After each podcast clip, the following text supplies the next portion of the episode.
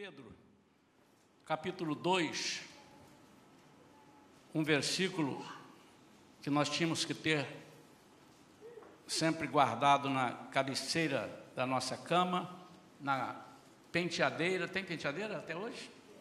Penteadeira. No, nos lugares onde você tem mais contato, para que você não se esquecesse dessa palavra. É um versículo e eu, onde vou basear a nossa palavra desta manhã. 1 Pedro 2, 9 diz assim: Porém, vós sois geração eleita, sacerdócio real, nação santa, povo de propriedade exclusiva de Deus. Eu vou repetir: povo de propriedade exclusiva de Deus, cujo propósito é proclamar as grandezas daquele que vos convocou das trevas para a sua maravilhosa luz. Vamos orar. Pai, fala conosco, Senhor, através da Sua palavra.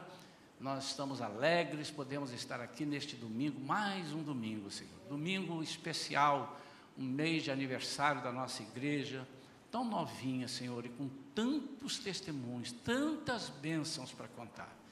Então, Senhor, ensina-nos nessa manhã a usarmos aquilo que o Senhor tem nos dado, em nome de Jesus. Amém. Interessante, já que no versículo ele diz assim: Vós sois uma geração eleita, então o Senhor nos elegeu, sacerdócio real, nós temos um sacerdócio partindo dele, nação santa, povo de propriedade exclusiva de Deus. Essa primeira, essa primeiro sublinhado aí, eu tenho aqui na minha Bíblia, sublinhei também. Se você é propriedade exclusiva de Deus, a primeira coisa que você precisa entender é que você não te pertence, você pertence a Ele. E não pertence a mais ninguém. Não pertence a mais ninguém e nem mesmo a você. Você não é dono de si. Você é propriedade exclusiva de Deus. Mas com que propósito? Cujo propósito é proclamar o quê? As grandezas de quem? Daquele que vos convocou, que vos convocou das trevas para a sua maravilhosa luz. Note que ele não nos tirou apenas, ele nos convocou. Ele nos tira das trevas com uma missão, a missão de proclamar as grandezas dele. E é sobre isso que eu quero falar nessa manhã. O título dessa mensagem que eu dei é, chama-se Nada é Nosso. Reconheça. Não adianta você dizer nada é nosso. Eu quero que você reconheça que nada é nosso. E o mais importante é, para Deus não é o que temos, é o que somos. Várias vezes já se pregou isso aqui na igreja, vários pregadores, tanto de fora quanto os nossos mesmo. Mais importante para Deus não é o que temos, mas o que somos. Porque vai fazer uma diferença, e ao longo dessa mensagem você vai perceber as diferenças, e pode ser que você é, ouvindo essa palavra, pense, puxa vida, eu já agi, eu me identifico com esse episódio, eu me identifico com aquele outro episódio. Essa é a, é a missão do pregador, de trazer uma palavra para que nós possamos nos enquadrar naquilo que o Senhor está falando para nós. Em 1 Crônicas 29, 14, a parte B, diz assim: Ora, tudo vem de ti, e nós tão somente entregamos a ti do que é teu. Então, quando você pensa, tudo vem de ti, é absolutamente tudo, não resta nada, não temos nada que não venha do Senhor. Você tem alguma coisa na sua vida que não vem do Senhor? Pastor, eu tenho aqui. Então, joga fora, porque se não vem do Senhor, ele também não vai receber o que não é dele. Quantos estão entendendo isso? E eu quero passar aqui três exemplos na Bíblia né, sobre o ter e o ser, para que nós possamos nos enquadrar dentro do melhor do que Deus tem para nós. Primeiro, quando nós estamos numa uma situação, quando e pensamos que o que temos vem de nós, foi conquistado por nós. E eu estou falando em todas as áreas, mas principalmente na área espiritual. Eu quero falar nesta noite não de ah, o que eu tenho, eu tenho uma casa, não, fui eu que conquistei. Porque se eu penso na parte espiritual, eu penso na parte material, eu penso em todas as coisas. Mas eu quero principalmente falar por quê? Porque nós estamos, falar do espiritual, porque nós estamos aqui para proclamar as grandezas daquele que nos chamou, daquele que nos convocou. Então, se eu estou aqui, essa é a principal razão de eu estar aqui, proclamar as grandezas do Senhor. E eu tenho como primeiro exemplo na Bíblia, no Antigo Testamento, a vida de Sansão. Os irmãos conhecem a vida de Sansão, se não conhecem, podem ler lá em, em Juízes, né? E, e, vocês vão ver que Sansão foi uma pessoa escolhida desde o ventre da sua mãe para ser o libertador do povo de Israel. Deus o escolheu para ser o libertador. Um tipo, uma tipologia de Jesus. Uma tipologia que Moisés apresentou lá, ele foi o libertador do povo, tirando o povo do Egito. E o povo ficou depois claudicando e voltava e pecava e entrava novamente é, é, em tribulação. E o Senhor colocava o povo sob castigo para ver se o povo aprendia. Então, Sansão foi escolhido desde o ventre da sua mãe para ser o libertador de Israel. Libertador de quê? Do jugo dos filisteus. Os filisteus tinham um jugo pesado sobre o povo de Israel. Atrapalhavam demais a vida daquele povo, fazendo o povo desistir muitas vezes de seguir o próprio Deus. Ele foi dotado de uma força sobrenatural, mas essa força não vinha dele. E eu quero, eu, eu escolhi no Antigo, tem outros exemplos, mas no Antigo Testamento esse me chama muita atenção, porque essa força vinha através do Espírito Santo. E no Antigo Testamento, o Espírito Santo vinha para uma determinada, ou para determinadas funções ou ações, e depois ele saía e voltava para aquilo. A pessoa não tinha o Espírito Santo com ele é, definitivamente, passou a ter a partir de Jesus. Quando Jesus derramou o Espírito Santo no, no Pentecostes, a partir dali nós tivemos o Espírito Santo que nunca mais sairá, ficará conosco. Então, Deus usa Sansão, e eu costumo dizer aqui, porque a gente via, né, quando eu era criança, ia naqueles matinês, né, os cinemas, os filmes bíblicos, Sansão era um homem, normalmente, 3 metros de altura, com 2 de largura, o, o artista, né, forte, mas, segundo estudos, ele era um homem normal, ele não era um homem, é, obviamente ele não era um franzino, mas ele era um homem normal. O que tinha sobre ele era uma força sobrenatural, um pacto, uma aliança. Ah, deu os cabelos, esquece os cabelos. Os cabelos eram, era o elo que Deus fez com ele, mas a força era o Espírito Santo. A força não era os cabelos.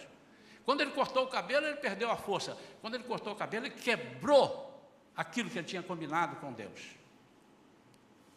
Mas o que que acontecia?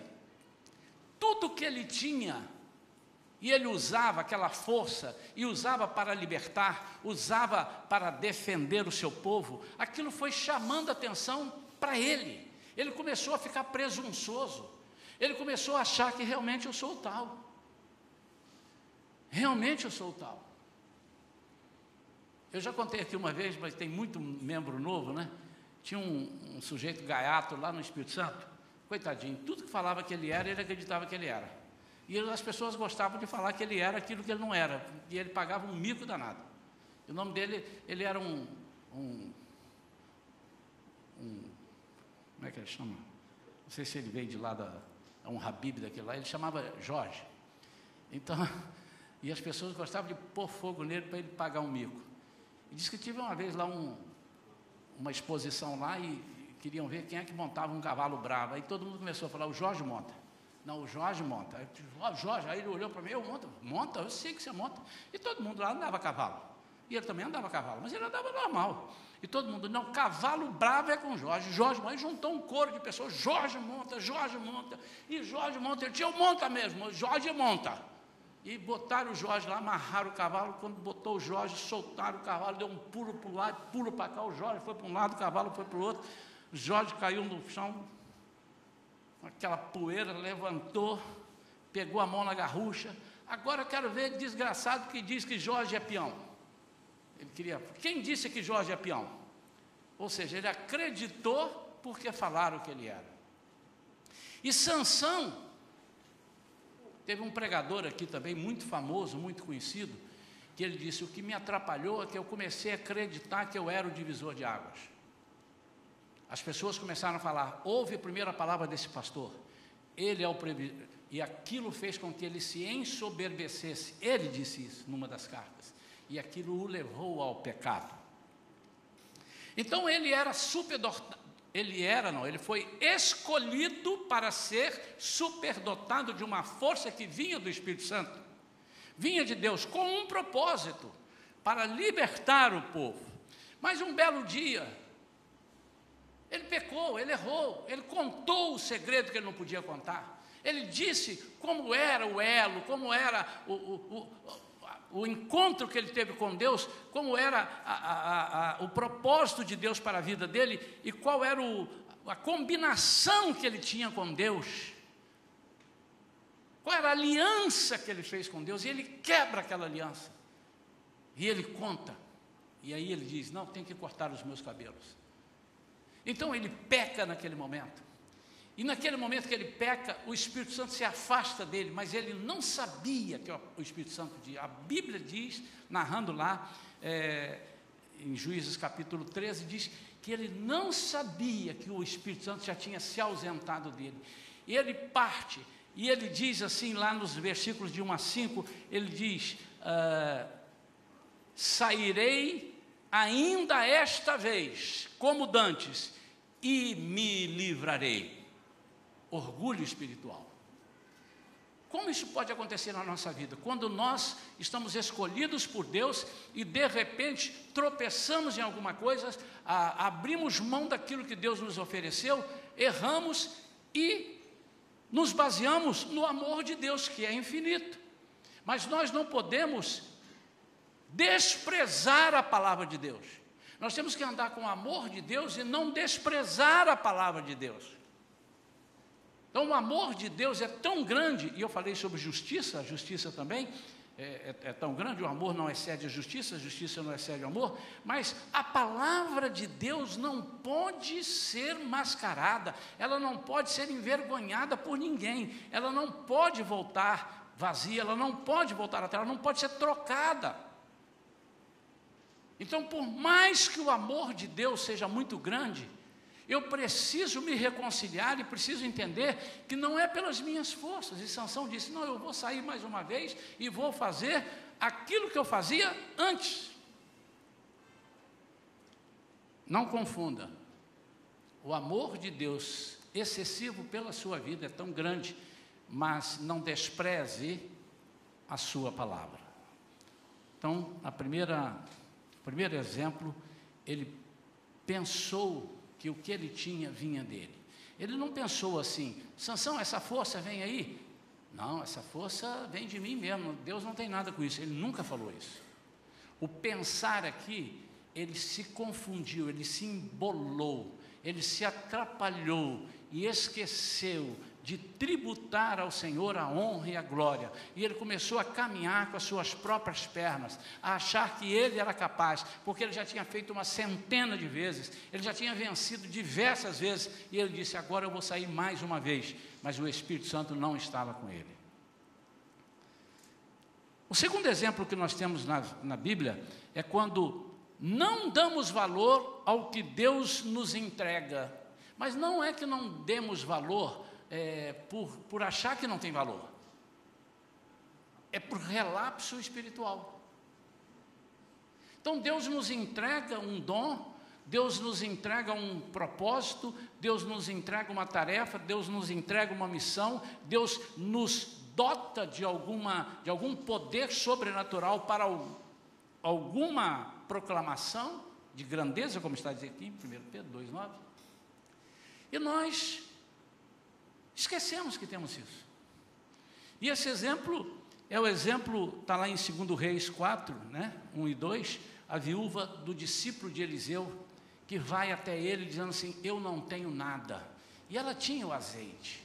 E a gente faz uma comparação porque o azeite é o símbolo do Espírito Santo. Eu quero trazer isso para nossas vidas. Muitas vezes, amados, Deus nos cobra para nós termos uma atitude nós dizemos: Eu não sei resolver, eu não posso resolver, eu não consigo resolver. Até aí você está falando certo, você não pode, mas o que você tem? Nós temos o Espírito Santo, só que nós não lembramos disso.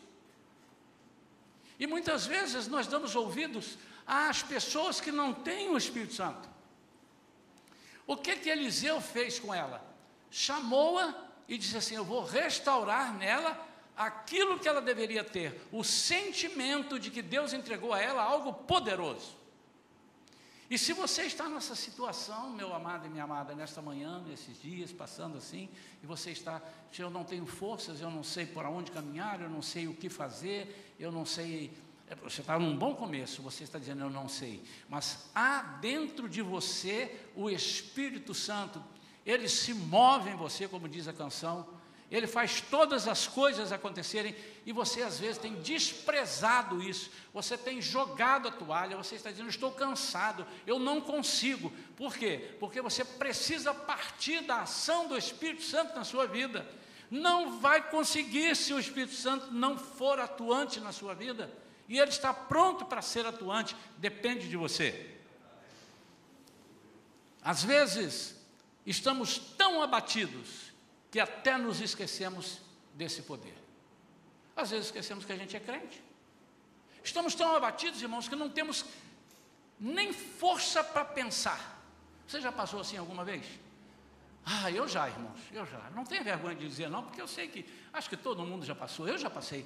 Que mas sempre tem alguém do lado. eu lembro que uma das vezes, foram mais, muitas vezes, muitas vezes, porque isso é, é a nossa vida aqui minha esposa, que é a que estava mais próximo, não, não, não faz isso não, vamos levantar, e eu já contei isso aqui, ela espalhava versículos, ela escrevia versículos, punha versículos em todos os lugares que eu ia passar, eu ia pentear o cabelo, tinha ali um versículo, eu ia tomar banho, tinha lá um versículo no banheiro, eu ia eh, no carro, tinha um versículo no carro, eu chegava na minha mesa para trabalhar, tinha dois, três versículos, então é preciso que alguém se levante junto com você, você não pode se isolar e achar estou sozinho, estou perdido e se fechar. E o diabo é mestre, anote isso, é mestre em nos roubar ferramentas espirituais. Ele é mestre. Ele sabe que sem ela somos medrosos e acanhados. Ele sabe que sem ela, sem elas, ferramentas espirituais, nós perdemos a nossa proatividade nós não damos o passo. Ele rouba essas ferramentas, ele rouba até o nosso pensamento de saber quem eu sou. Aí, se você não quiser guardar muitos versículos, guarde esse: você é uma geração eleita, um sacerdócio real, faz parte de uma nação santa, é um povo de propriedade exclusiva de Deus, cujo propósito é proclamar as grandezas daquele que vos convocou das trevas para a sua maravilhosa luz. Guarda esse versículo, irmão, joga na cara do diabo. Ah, eu não estou com força. Eleja alguém na sua família ou um amigo seu para de vez em quando te ligar e dizer assim: como é que é? Vou ler para você o versículo. Eu, você precisa disso e você precisa fazer isso com outros. É melhor que sejamos dois do que sejamos um, diz a palavra de Deus. Deus tem feito tanto em nossas vidas, irmãos. Mas de repente, por uma circunstância, nós esquecemos de tudo. Nos entregamos e viramos pedintes em vez de provedores. Pedintes. Irmãos, a, a, eu não esqueci, não estou pensando como é que eu falo.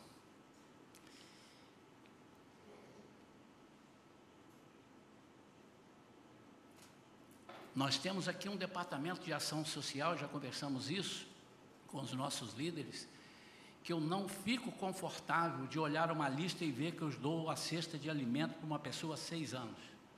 Eu não fico confortável.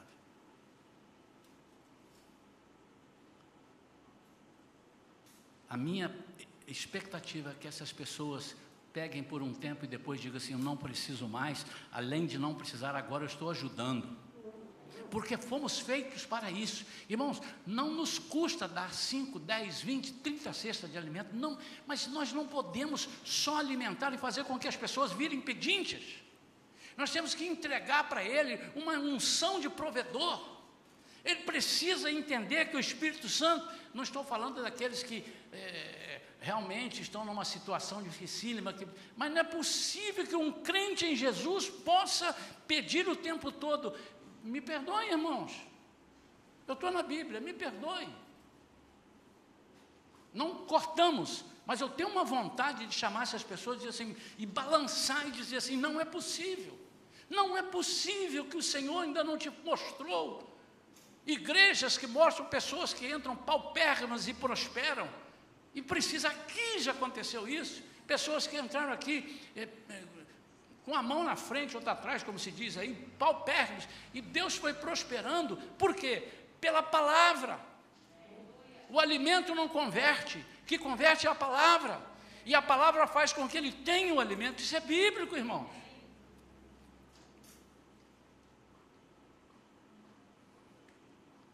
Eliseu chamou aquela mulher e disse assim: O que está faltando em você é você resgatar a sua unção de provedora. Deus nos fez como provedores, não como pedintes. E ele disse assim: Vai lá e eu vou te mostrar o que você tem em casa. O que você tem em casa não é um pouquinho de azeite. O que você tem em casa é o Espírito Santo. E orou e aquela vasilha foi se multiplicando de azeite e várias vasilhas foram cheias, aliás, todas foram cheias, todas quantas vieram vazias. Então, o segundo exemplo é da pessoa que tem uma arma poderosa dentro de casa e não sabe onde está. Não sabe que tem, ou não sabe usar. Terceira, terceiro e último exemplo é o exemplo de quando sabemos quem somos. Por isso sabemos quem é que tem. Ah, então eu também tenho, mas eu sei que eu sou propriedade exclusiva de Deus. Eu vou repetir o que eu disse no início. Se você é propriedade exclusiva de Deus, você não é de ninguém e muito menos de você. Você não te pertence. Pedro e João vão a um templo. Esse, esse, esse texto de Atos, ele é tão rico, mas ele é tão rico, que muitas vezes nós não percebemos as nuances ali espirituais tão, tão tremendas. Eles vão ao templo para orar e ali eles encontram um cego esmolando. Eu queria que os irmãos agora caminhassem comigo no raciocínio.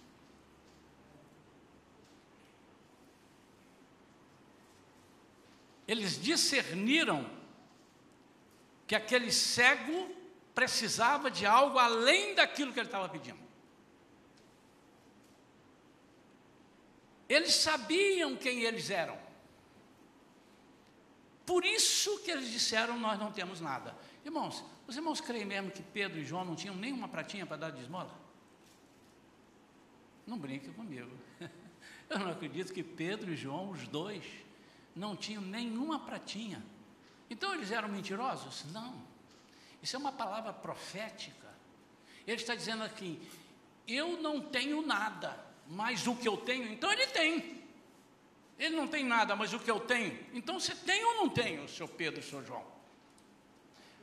Vamos lá de novo. Eu não tenho nada, mas o que eu tenho eu te dou. Eu não tenho nada de mim, mas eu tenho de Deus. E se eu recebi de Deus de graça, eu vou te dar de graça.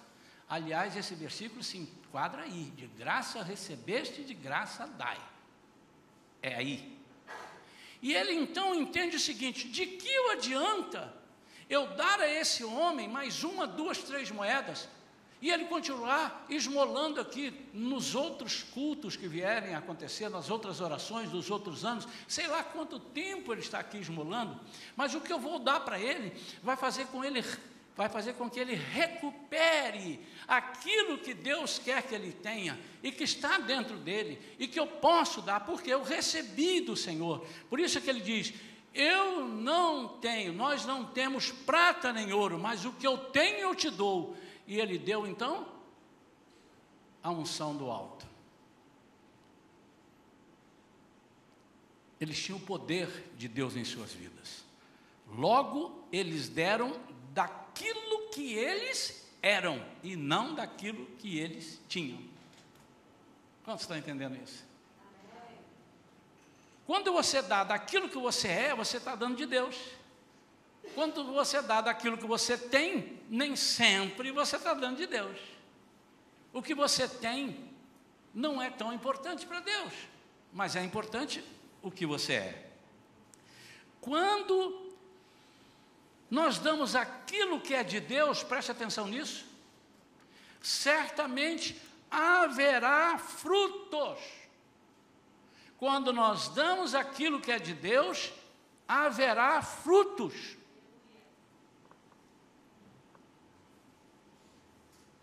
E é isto que o Pai quer, lá em João capítulo 15, ele diz assim: que o Pai quer que nós demos muitos frutos. E esse homem aqui, qual o fruto que esse homem deu? A Bíblia diz que ele, ao ser curado, ele entrou pulando, saltando dentro da igreja e glorificando a Deus. Eu não tenho prata nem ouro, porque se eu te der, eu vou te dar de mim. E eu não quero te dar isso, porque eu estou olhando que o que você precisa, moço, é algo que te vai fazer glorificar e fazer um, ser um provedor. Você vai multiplicar, você vai transformar vidas. Então, em nome de Jesus de Nazaré, isso eu tenho. Levanta e anda. E segurou a mão dele e puxou, e ele começou a andar.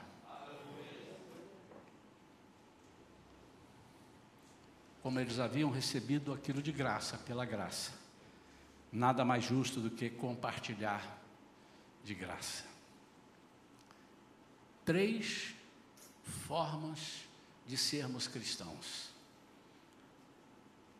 Quando somos muito usados por Deus e nos ensoberbecemos, ficamos presunçosos e esquecemos que tudo que acontece através da nossa vida vem de Deus e não de nós. Cuidado para você não ser um Sansão. E de repente, o Espírito Santo se retirar de você e você ser tão presunçoso a ponto de dizer assim: não, mas eu já sei, eu nasci num lar cristão. Eu lembro que eu orava e pessoas caíam em, é, endemoniadas eram libertas, pessoas enfermas eram curadas, eu, tá, e eu vou fazer de novo. Cuidado, porque a palavra de Deus precisa estar em voga na sua vida. Você pode ser também um cristão desses que Deus te entregou, você veio aqui, você recebeu, você está nessa igreja, a gente já orou e você já teve aqui, você já deu testemunho, agora de repente você esqueceu de tudo. E está lá na sua casa guardado, está lá no fundo lá do coração e você não consegue perceber. Por quê? Você deixou o inimigo roubar essa ferramenta espiritual o inimigo nos rouba. Você anda triste porque o inimigo te roubou a alegria. Você anda, você anda com medo porque o inimigo te roubou a coragem. Por quê? Você não é corajoso, a sua coragem vem de Deus, a sua alegria vem de Deus. Você não pode deixar o inimigo perder isso. Então não deixe na sua casa as coisas escondidas, aquilo que Deus te deu. Exemplo da viúva. E por último, Pedro e João tinha consciência exata de quem eles eram. E eles disseram: Não, eu não tenho nada para dar. Tudo que eu der para você não vai funcionar. Mas uma coisa eu tenho para dar, porque essa não é de mim, essa vem de Deus. Eu recebi do Senhor, e essa eu vou te entregar. E eu quero libertar você, eu quero fazer de você um provedor. Eu quero trocar a sua vida de pedinte para provedor. Irmãos, não é, pe, não é pecado que nós cheguemos às pessoas e peçamos Irmãos, orem por mim, fulano ora por mim, mas cuidado se você não está sendo um pedinte espiritual o tempo todo pedindo, pedindo, pedindo, pedindo, pedindo, pedindo, pedindo, pedindo, e você mesmo não ora por ninguém, você não, não tem o hábito de exercitar isso na sua vida, você é um provedor espiritual. Posso ouvir um amém, pelo menos? Você é um provedor espiritual, tenha essa coragem, irmão.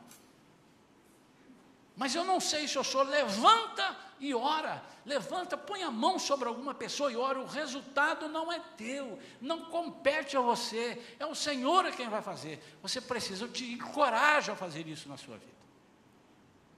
Eu quero orar agora por todas as pessoas que estão desanimadas, estão tristes ou estão sem perspectivas futuras em alguma área ou em todas as áreas da sua vida. E não adianta me dizer que não tem, não, porque eu leio jornais assim de gente. E não é possível que a minha igreja tenha sido, a minha igreja no sentido de eu ser pastor, tá irmãos? Tenha sido agraciada de não ter nenhuma pessoa aqui. E eu sei que há, até porque eu tenho orado por alguns que precisam. Estão tristes, estão com medo, estão. Então eu quero orar por você para lembrar você que você é um provedor. E você, em nome de Jesus, vai levantar e vai dizer assim: diabo, você não vai me tomar essas ferramentas espirituais que eu tenho. Eu tenho uma coisa que o mundo não conhece. Eu tenho a paz de Jesus que o mundo não conhece. Ele diz: Eu vos dou a paz. Não dou como o mundo a dá. É uma paz totalmente diferente. Então nós vamos ficar de pé. Eu queria que você agora colocasse a mão no seu coração e, e dissesse para o Senhor. A igreja agora vai estar completamente de olhos fechados. Eu não gostaria que ninguém ficasse de olho aberto, porque eu vou fazer uma pergunta. E só eu vou estar de olho aberto. Por favor, irmãos. Eu quero pedir que você que está aí agora envergonhe o inimigo.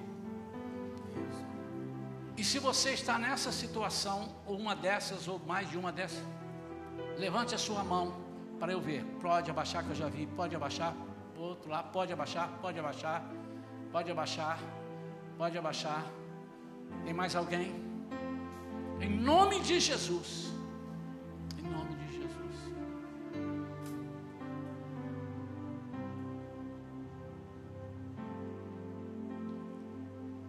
Espírito Santo de Deus.